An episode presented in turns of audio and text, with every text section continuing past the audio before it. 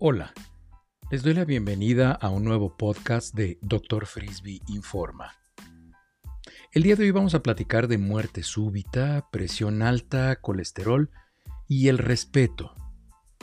Recientemente murió quien fuera el primer secretario de Hacienda en el actual gobierno en México. La forma en la que murió es conocida como muerte súbita, y 8 de cada 10 personas que mueren de esta forma es por lo que se conoce como enfermedad coronaria. Las muertes por enfermedad cardiovascular siguen siendo la primera causa de muerte no solo en México, sino en el mundo entero. A pesar de los avances en diagnóstico y tratamiento de las dos principales enfermedades asociadas a la obstrucción de las arterias coronarias, el diagnóstico, inicio del tratamiento y control apropiado siguen siendo los grandes pendientes. Las enfermedades son la hipertensión o presión sanguínea elevada y la hiperlipidemia o colesterol elevado.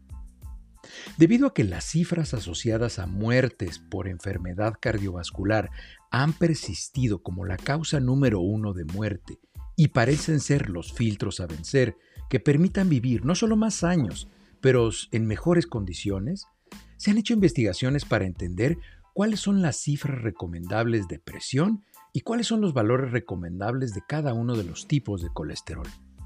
En cuanto a la presión sanguínea, las cifras recomendadas son estrictas, pero una lectura o dos con presión elevada no diagnostican. Es muy recomendable tener en casa un baumanómetro, como se conoce al aparato para medir la presión arterial y la frecuencia cardíaca. Los baumanómetros con mayor precisión son los que se colocan por arriba del codo. Los que se colocan en la muñeca tienden a dar lecturas elevadas, por encima de la presión sanguínea real.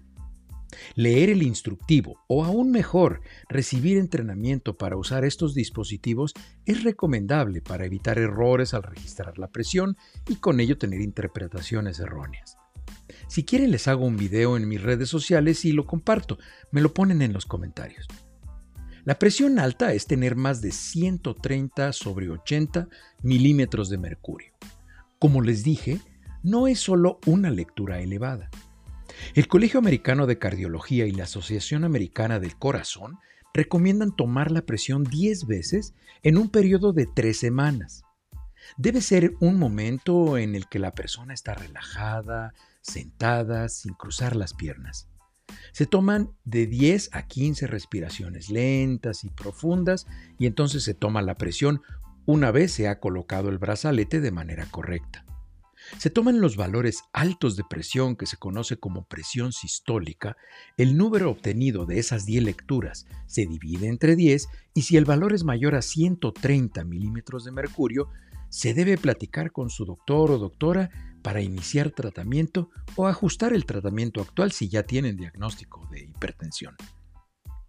Respecto al segundo factor, el colesterol, son dos las cifras importantes. El colesterol de baja densidad o LDL por sus siglas en inglés y el colesterol de alta densidad o HDL. El colesterol LDL debe estar por debajo de 100 miligramos por decilitro si no hay otro factor de riesgo y debajo de 70 miligramos por decilitro si se tiene otro u otros factores de riesgo. El colesterol HDL, que es conocido como el bueno, puede elevarse artificialmente, pero esto ya se demostró no protege contra enfermedad cardiovascular.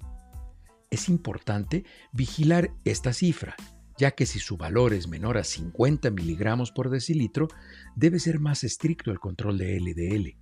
Tener el HDL bajo es un factor de riesgo cardiovascular. Cuídense y les deseo una larga y saludable vida. Muchas gracias.